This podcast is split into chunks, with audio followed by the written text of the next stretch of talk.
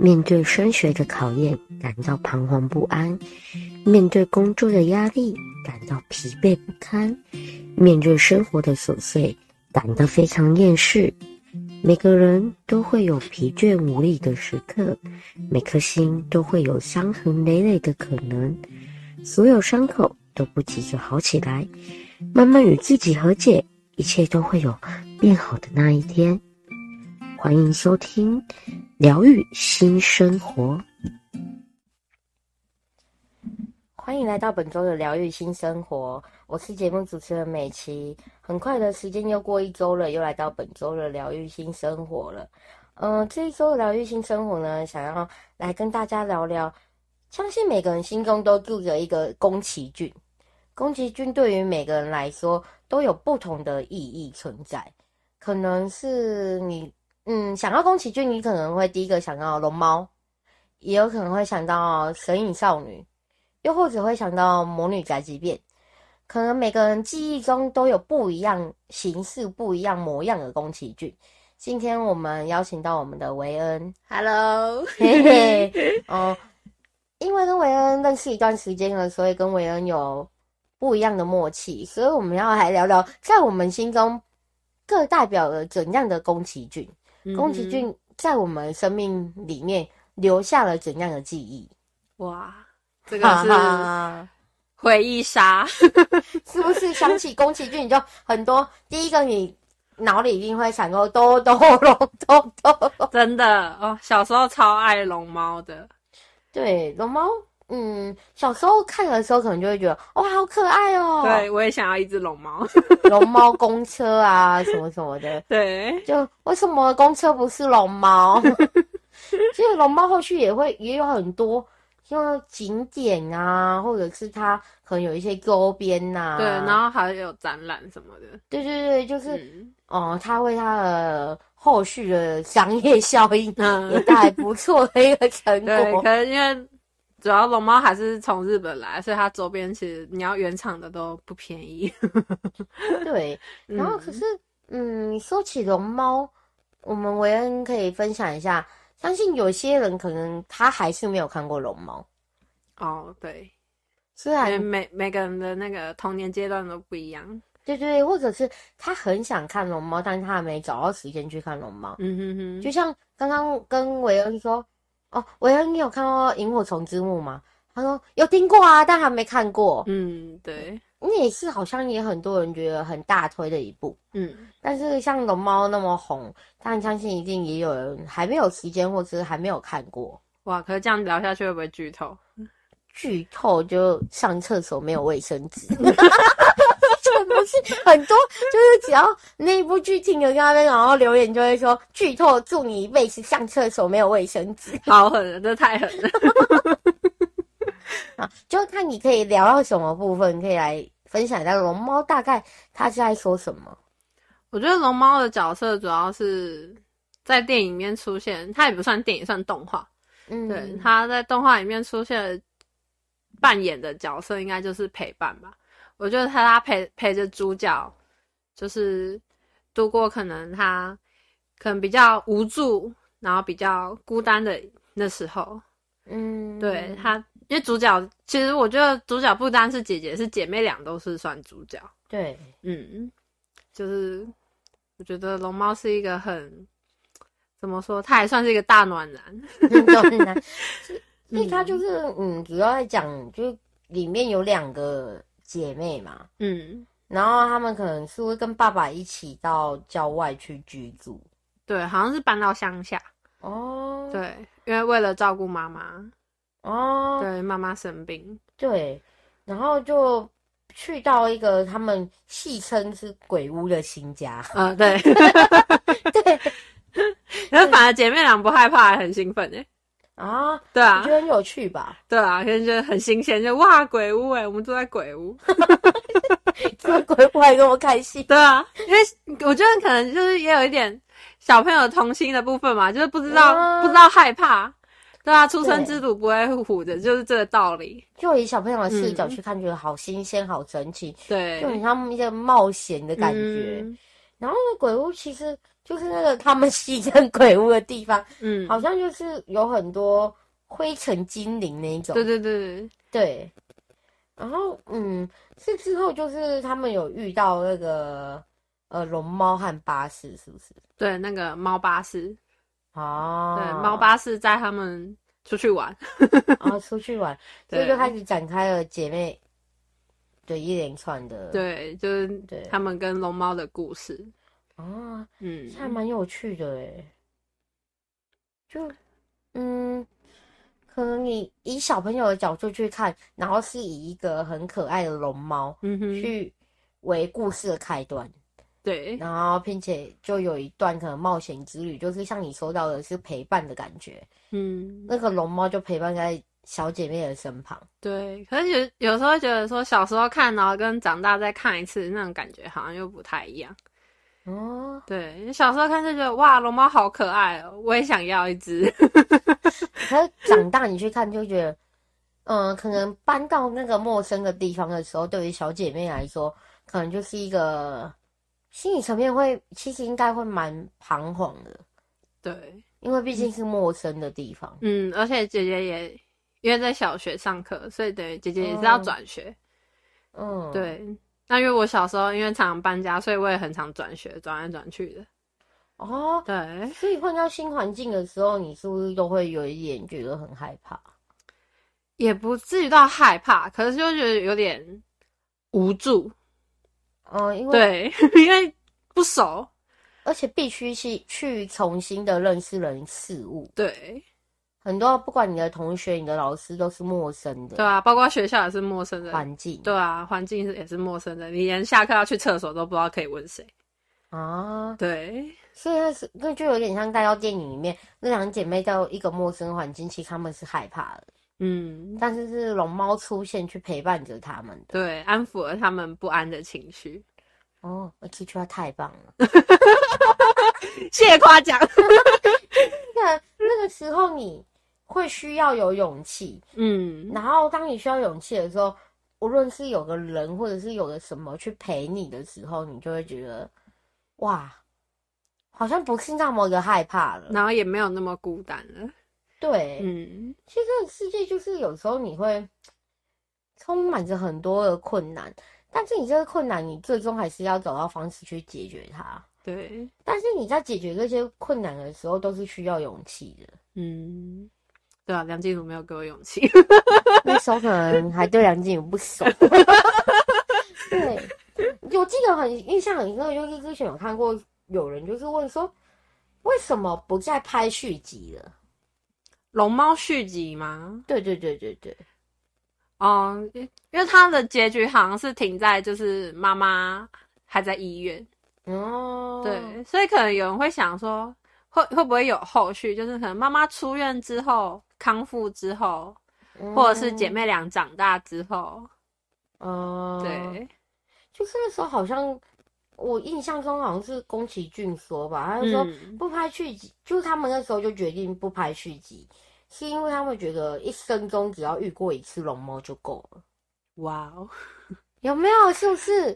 就是很像是说，它里面会让你觉得小月和小梅这两个姐妹。嗯他们可能需要龙猫的时候，她们只要相信龙猫是存在，因为他们后来看不到龙猫嘛。对，那他们只要相信龙猫是存在的，他们就不再是孤单的。嗯哼，他们心中就是有有一个什么在陪伴、守护着他们的感觉。对，所以龙猫其实是有点像守护神的那种角色在。就你说大暖男啊？对，希望遇到我的大暖男。对，但是。以宫崎骏的角度来看，好像又觉得，哦、呃，他们那时候是需要勇气的，但是他们也不能一直停留在那里，嗯、停留在那个很，嗯，在外人看起来可能觉得很虚幻。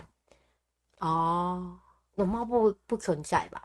对，外就是一般现实生活中，其实我觉得这好像跟那个什么信仰有点关系。啊，就是龙猫就是小姐妹的信仰。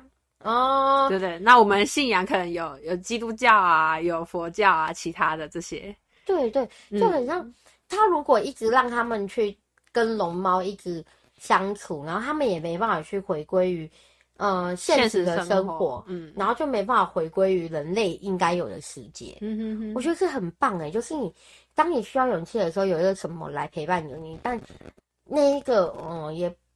人与人，或者是所有东西，它都没办法永远陪着谁。嗯，最终你还是要你自己去成长。对，很多事情还是得你自己去面对。对，所以龙猫等于是小朋友的信仰。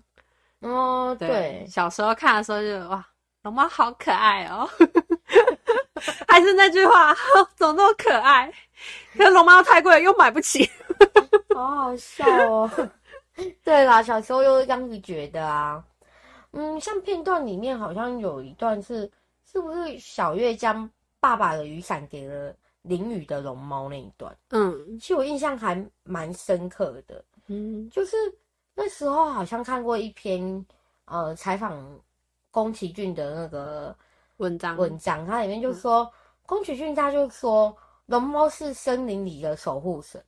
哇 Wow，对，然后其实。他并不讨厌淋雨，嗯，因为雨水是滋养森林的重要部分，嗯哼。不过龙猫很喜欢雨水滴在雨伞上的滴答的声音，嗯、然后他其实是把雨伞当成了乐器，哇，好酷哦，是不是？所以你好像这些东西你之前看的时候都没有觉得，对，真的。然后的，嗯，成长的或者是经过呃作者去解读之后，你就哇。原来是好酷，那好像也连接到我们童年。嗯，就是很多时候，你看是平凡的东西，它却代表的意义不同。嗯哼，你看雨滴在雨伞上，它就是一种乐器。其实很多动画它靠的就是画面和声音去组成。哦、对，对你这么一想，我突然想到了那一幕。对，对，因为他他一开始就是撑着伞，然后他就嗯，嗯好像很好玩，有滴答滴答的声音，哦、然后他就踏了一下。然后他踏了一下，是震了一下，然后他们头顶上是树，树树叶上的雨水就落下来，就啪啊，对，然后他又他又他又又再踏了一下，然后又再一震，然后最后他是直接整个人跳起来，就嘣，然后所以就哇，就突然就雨变超大的这样，他就觉得这样很好玩。我那时候就觉得就，就哇，好像很好玩，就很有趣。就是你从这些小小的一些细节里面看出，他要带给你的东西是什么？嗯，就是他最纯真的那种感觉。对，是不是很有趣？就是你去解读的时候，你会发现，哎、嗯欸，好像跟我们以往去看的时候，看一遍、两遍、三遍的感受都会不一样。真的，所以好的是一个对好的动画跟好的电影值得。一再回味。然后我问文说：“你为什么可以对宫崎骏电影现在还那么记忆犹新的感觉？”说：“因为我前阵子还去看呐、啊，就是这个这些，我觉得宫崎骏厉害的地方，他是，嗯，他的电影不是让小专属小朋友去看，对，真的，而是你每个年纪都会有心理住的一个宫崎骏，嗯，然后每个年纪的你去解读宫崎骏的。”电影又会有不同的意义，真的，这是一个很有趣的事情哎。因为我觉得宫崎骏真的很厉害，而且他做的动画啊、故事啊，我觉得都很有，嗯，深度。真的是每个年纪看的时候都会不一样。嗯、所以前阵子刚好有一段空闲时间，我就无聊，我就把宫崎骏的电影全部都翻出来看。对，我印象很深刻，还有一段就是，嗯、呃，就是。小梅吧，对，小梅她相信妈妈吃了奶奶种的玉米就会康复回家啊，哦、对，然后他也相信玉米它就是有消除寂寞的一些魔力存在，妈妈、吃了可能就会有一种康复，然后心情会快乐，觉得有人陪伴的感觉，嗯，然后是他时时刻刻都把那些玉米抱抱在怀里啊，嗯、然后你现在回头去看，就觉得。小时候就不明白他为什么那么的执着，一定要把玉米抱在怀里。对，对。但是有的时候你会，这个年纪你回头看就觉得，长大后你会发现，就是人性好像很脆弱的一面。嗯，因为有的时候我们不愿意去失去某个人或无能为力的时候，嗯、你就会将你的那一份思念和情感、希望寄托在微薄一些微小的事物上面。嗯，对。你就觉得我没有这些玉米，我妈妈似乎就没办法康复？你很害怕失去。对，你其实重要看重的不是那些玉米，而是对妈妈的那些爱。嗯哼，你就只能寄托在那些玉米之上，希望妈妈吃了玉米可以赶快好起来。是是，我们唯一要哭了，没有啦，没事。所以你长大之后，你再回头看，好像就觉得，嗯、哇，那一刻真的很感动，特别触动你的心。对，真的。嗯，你看没？啊？你看到没？你应该时时刻刻抱着一颗就是赤子之心，然后回头去看那一些。电影或者去看那一些事物，然后你就会不一样的解读。嗯、对，所以我相信每个人的童年都会住着一只龙猫了。嗯，真的，那只龙猫就是对你来说是一种陪伴。然而，龙猫陪伴你之后呢，可能你也必须要自己学会成长。嗯、我们刚刚就聊到，嗯，宫崎骏很经典的电影《龙猫》嘛。对，就是从龙猫身上我们看到了陪伴。与勇气，嗯，就当你需要的时候，就有个人陪伴着你。但是终究有一天，你还是得自己拥有勇气继续前进。对，其实说起宫崎骏的电影，经典的太多了哇，真的，是不是？嗯，其中有一部也令我印象很深刻，就是《霍尔的移动城堡》。哇，这部也是经典中的经典哎，是不是？可是其实小时候看的时候，会觉得有点看不懂。就这个动画有点闷，无聊。对，你觉得有趣的应该是它整个移动城城堡里面那个哦，好有趣哦，好好玩哦，对，这样子很酷。就是哇，原来这个不起眼的建筑物里面这么大，对，然后什么东西都有。对，你现在回过头看，好像才看得懂里面深层深含的一些意义。对，而且长大之后会觉得说，哇，这部动画做的。很精细，真的。对啊，因为你要想，它里面全部东西都是用画的，嗯，所以它其实画画出很多细节，对。然后包括它颜色的使用跟什么的，哇，就哇，好美，震撼效果。对，可以看成是一部艺术品。宫崎骏哎，拜托。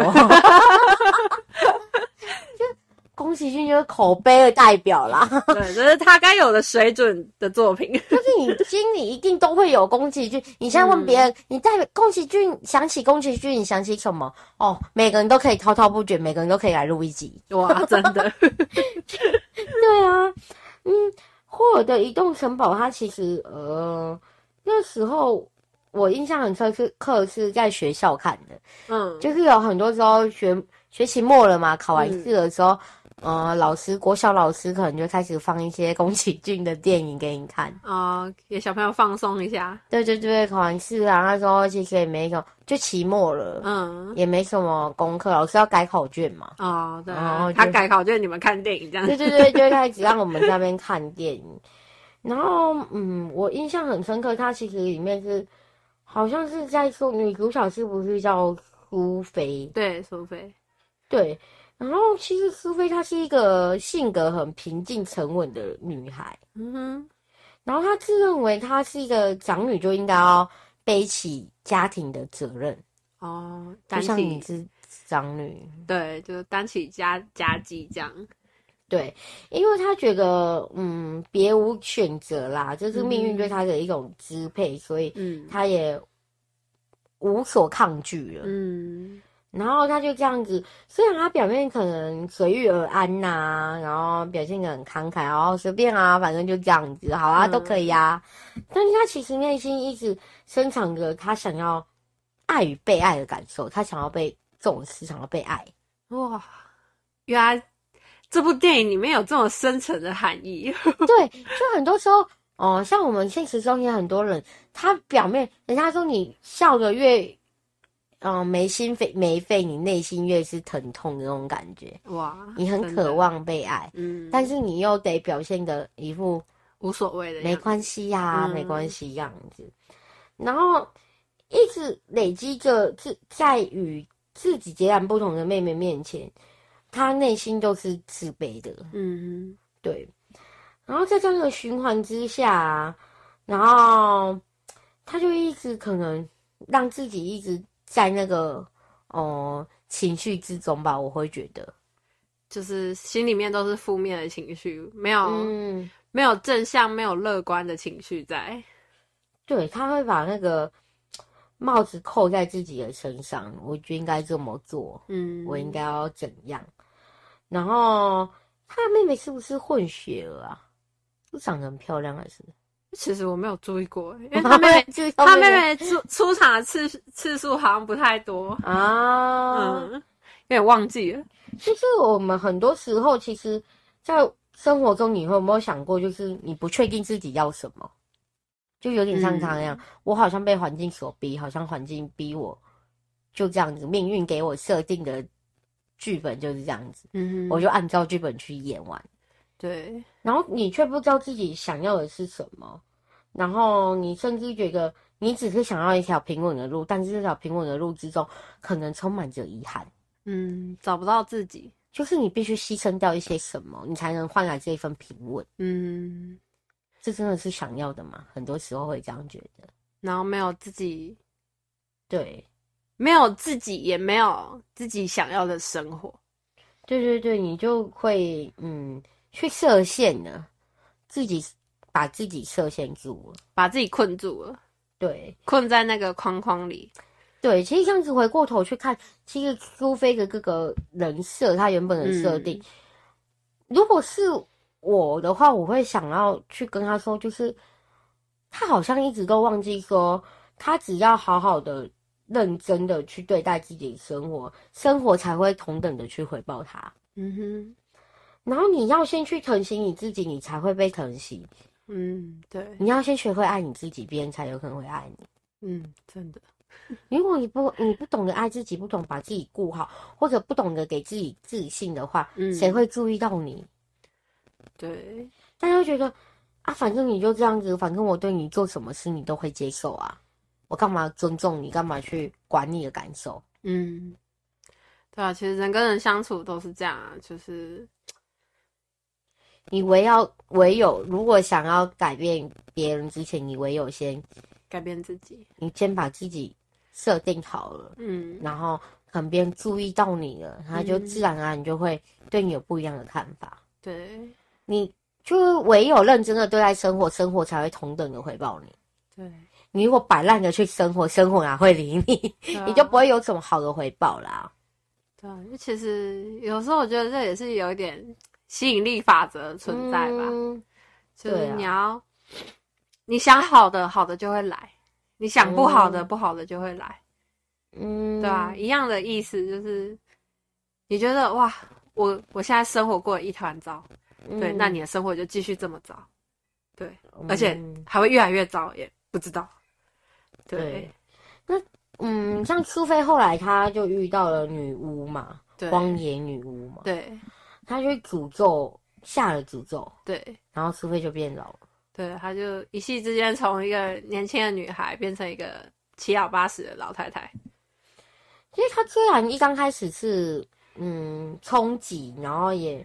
恐惧的，嗯，但他后来也去接受了，嗯，没有花太多时间去描写这一段他抗拒的一些，呃，时间没有太长，嗯嗯，就好像就回到原本苏菲原本的设定一样，他就是，反正就是随遇而安，顺应的，对，顺应命运的安排了，对，他就是觉得啊，他把我变成这样，那我就这样吧，嗯，对，其实我觉得这就是。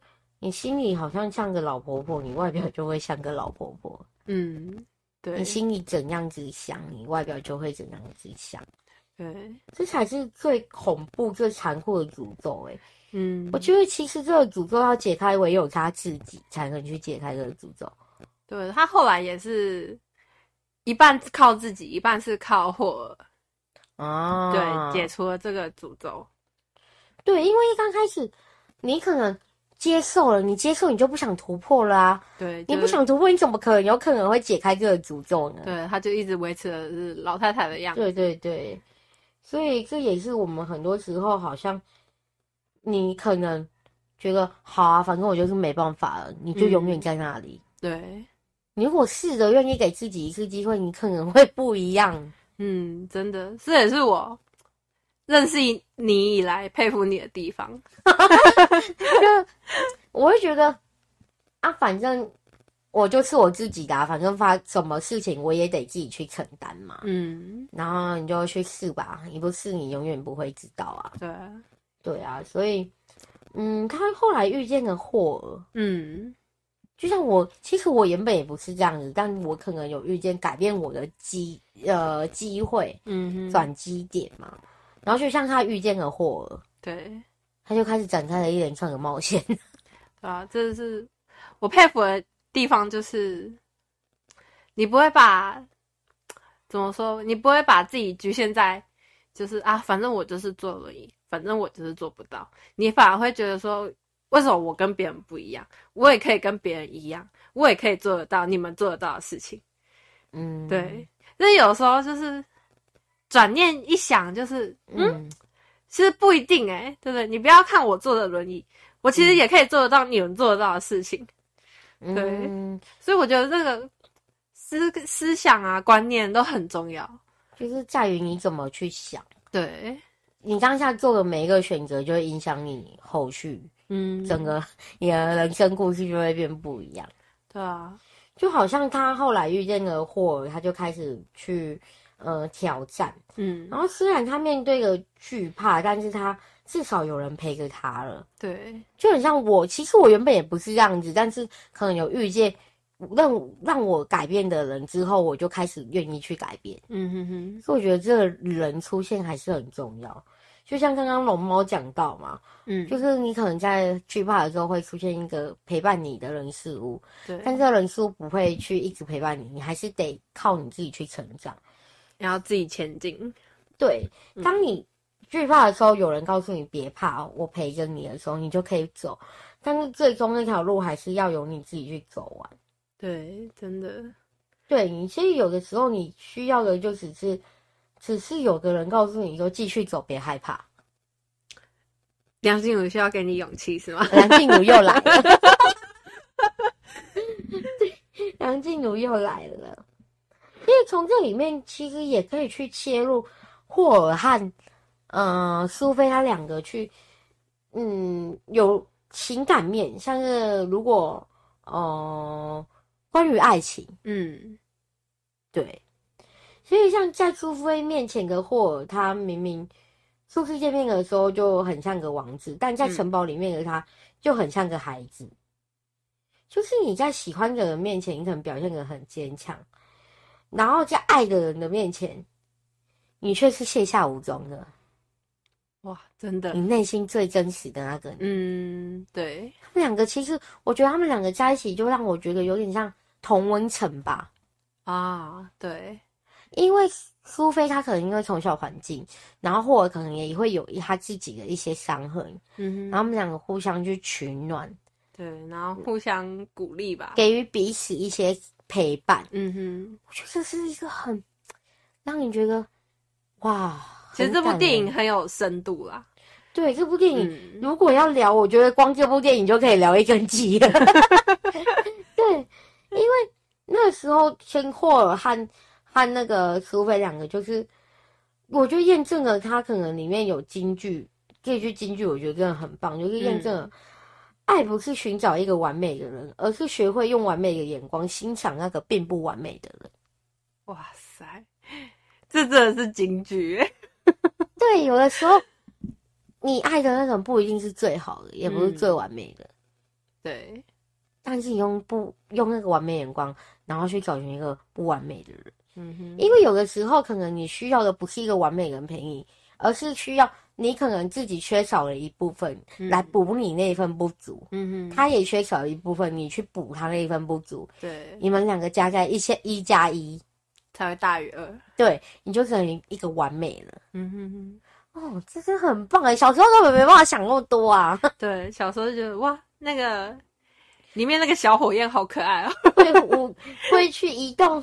哇，城堡会动哎、欸！对啊，那哇，这小小的建筑物里面原来这么大，好酷哦！我也想去玩。嗯、对，就像电影情节里面，就是曾经拒绝苏菲打扫城堡的霍尔，嗯，也象征着我们好像害怕伤害到所爱的人，嗯、因为爱着对方，宁可自己孤独，也不愿意自己的不完美去弄伤了对方。嗯哼，对，你就会越小心翼翼的想要保护他。怎么说？你内心深处还是有一块，嗯，别人无法触碰的。对，嗯，哦，真的是很棒。其实切入另外角度，你好像如果关于亲情的话，又是一种寄托。嗯，对，嗯，当我们最就是最颠沛流离的时候，你其实家是给你一个庇护吧？对，它是永远保护你的一个避风港。对，因为当你嗯觉得像无头苍蝇的时候，也是家给你归属感。嗯哼哼。所以无论是亲情，无论是爱情，这一部电影都把它讲的真的是，哦，你现在回头看。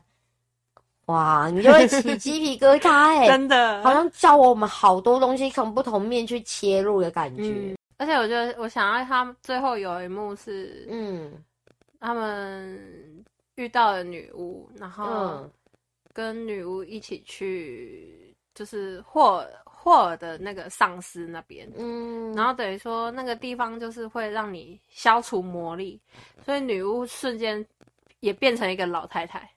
就是回到她原本的年纪，啊，对，她原本就是这么老，对，嗯、那她可能女巫的样子就是以一个很中年妇女的样子是呈现的，嗯、然后她进去了那个城堡之后，她就失去了魔力，所以她变成了老太太。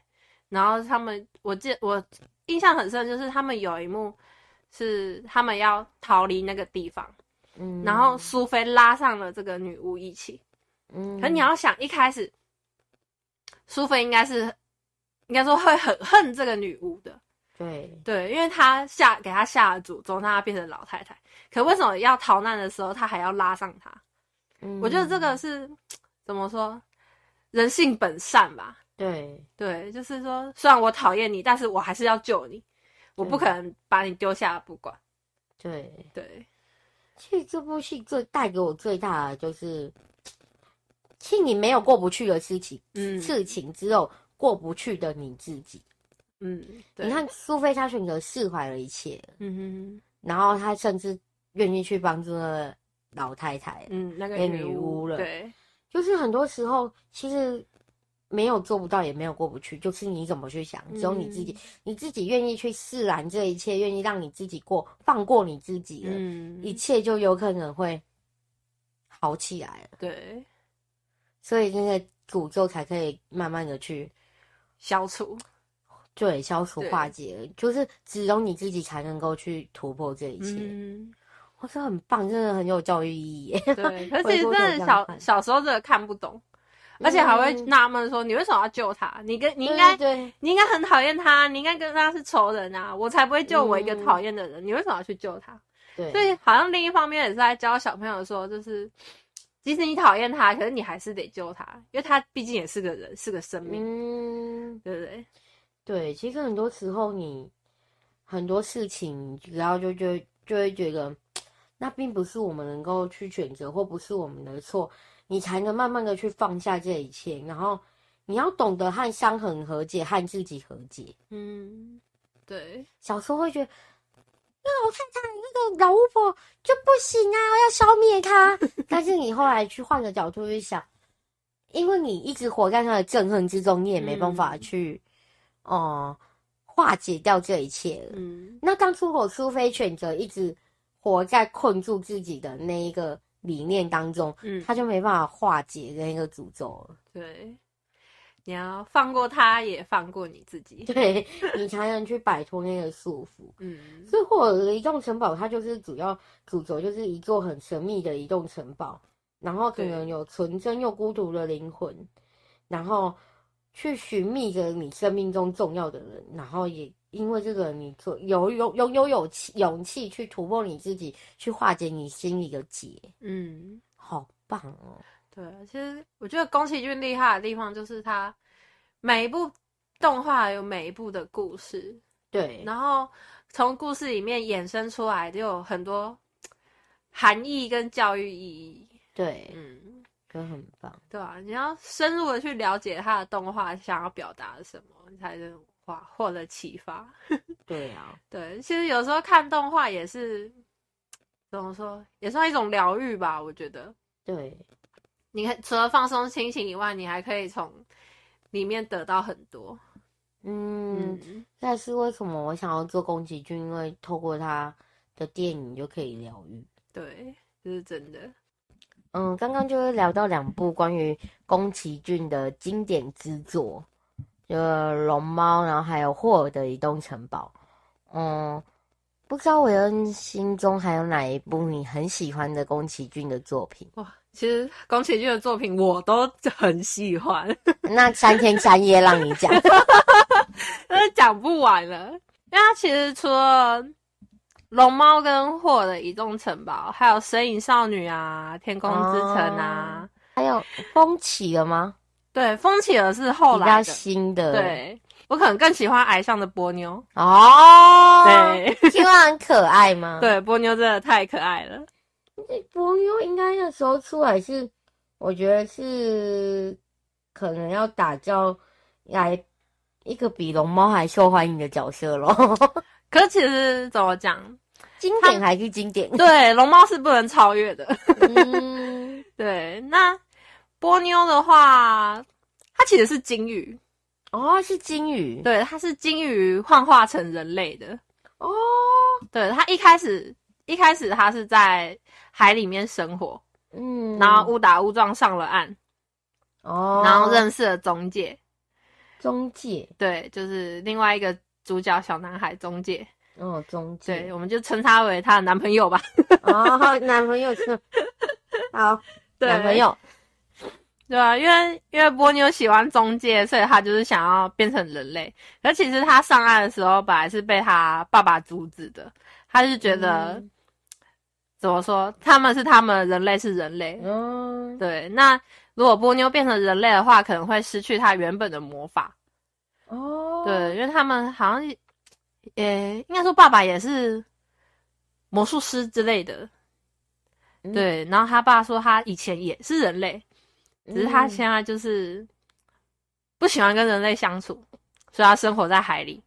嗯，对。波妞以前是金鱼，对，哦，他是金鱼长大的，金鱼长大的，对，嗯，对啊。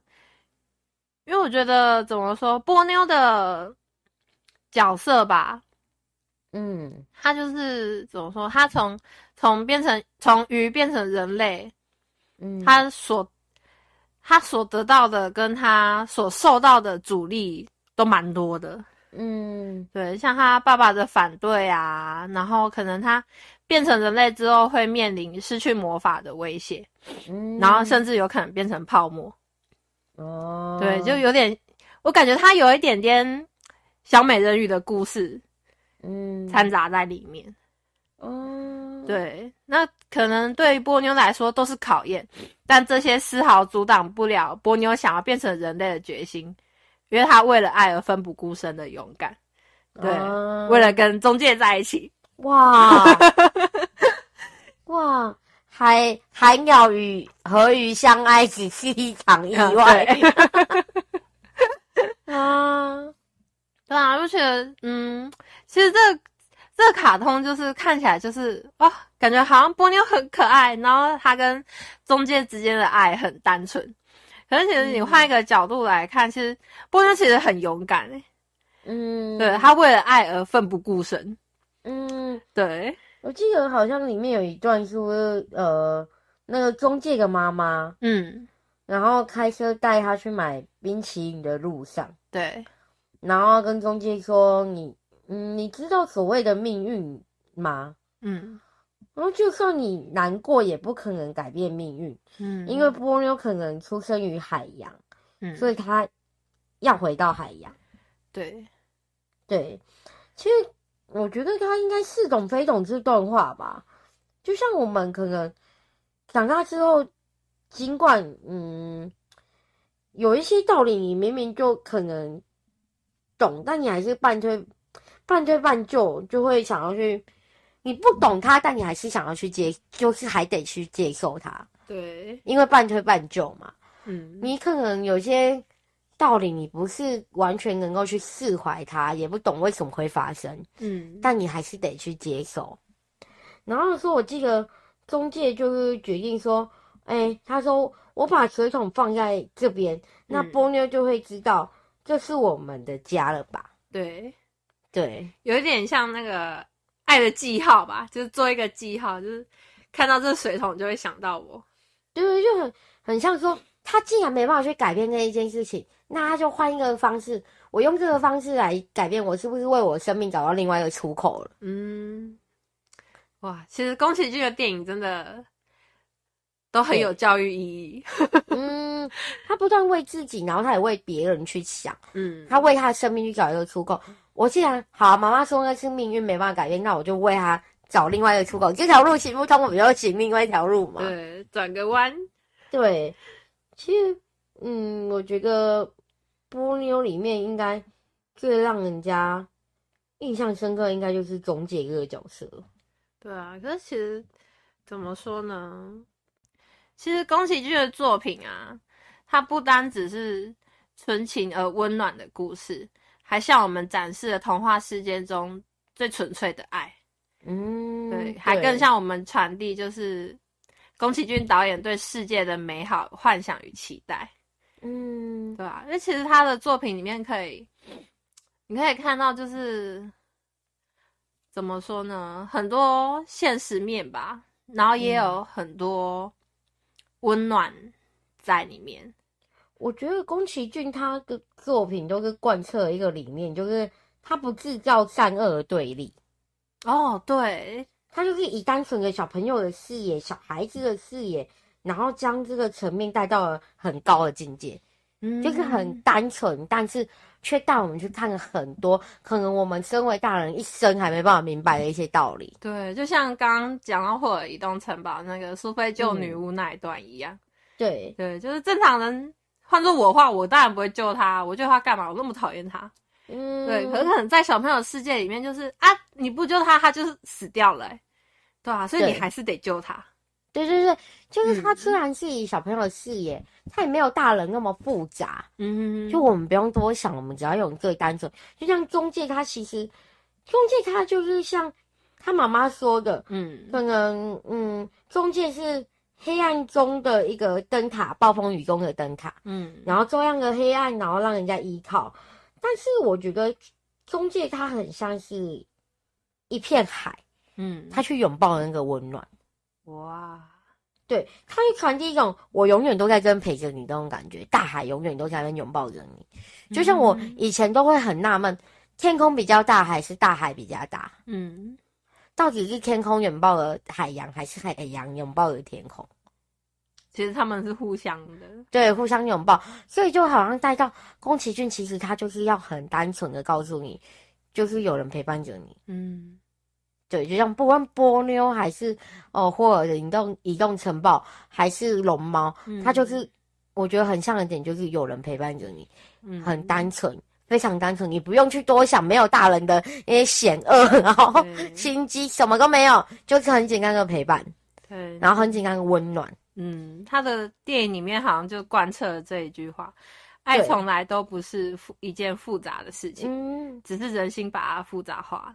对，他所有就是这样子，对，就是好像，嗯，像成为海一样的人，然后去广纳接受爱与不爱，嗯，就像你明明不爱，或者一样什么，你明明不喜欢那个女巫，但你还是用爱去化解一切，对对对，嗯，我觉得宫崎骏真的很棒，就是他用单纯的视角带你去看很广很广的不同道理，嗯，可能是一生中我们可能。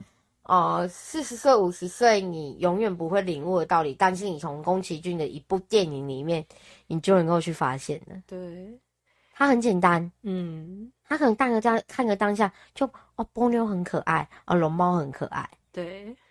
但是你去审视，然后去每个层面去看，嗯，哇，暖暖的感觉啊！而且我觉得很厉害的是，他的电影是真的，怎么说？短短的两个小时里面，你可以得到很多人生的启发。对，所以他的动画是值得一看再看的，你不是看一次就看得懂了，嗯、你可能要看了两次、三次，甚至你每次看你都有每一次不一样的感受。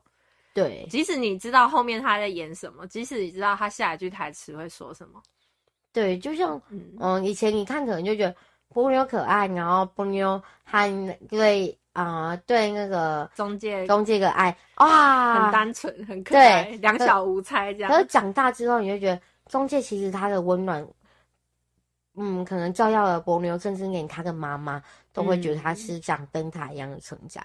嗯、对。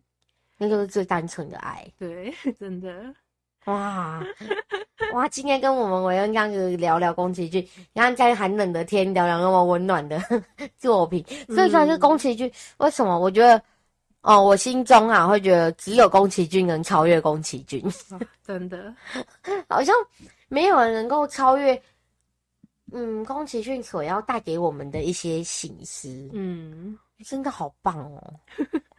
偶尔去看看的时候，你能够把自己的思维拉回最单纯，但是你能够让你的心得到成长，嗯，是一个很棒的选择。嗯，我这里有一段话可以作为结语，你可以分享一下你想作为结语的一段话。因为爱，所以敢于冒险；因为爱，所以勇于承担责任；啊，因为爱，所以可以牺牲。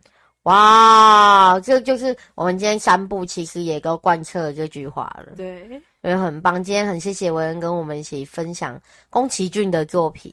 对，也谢谢你邀请我来。对，从宫崎骏的作品中，我们也得到满满的温暖。嗯，真的。我们下次有机会再开开 别集。好，好，我们今天很谢谢维恩，疗愈新生活，我们下周见。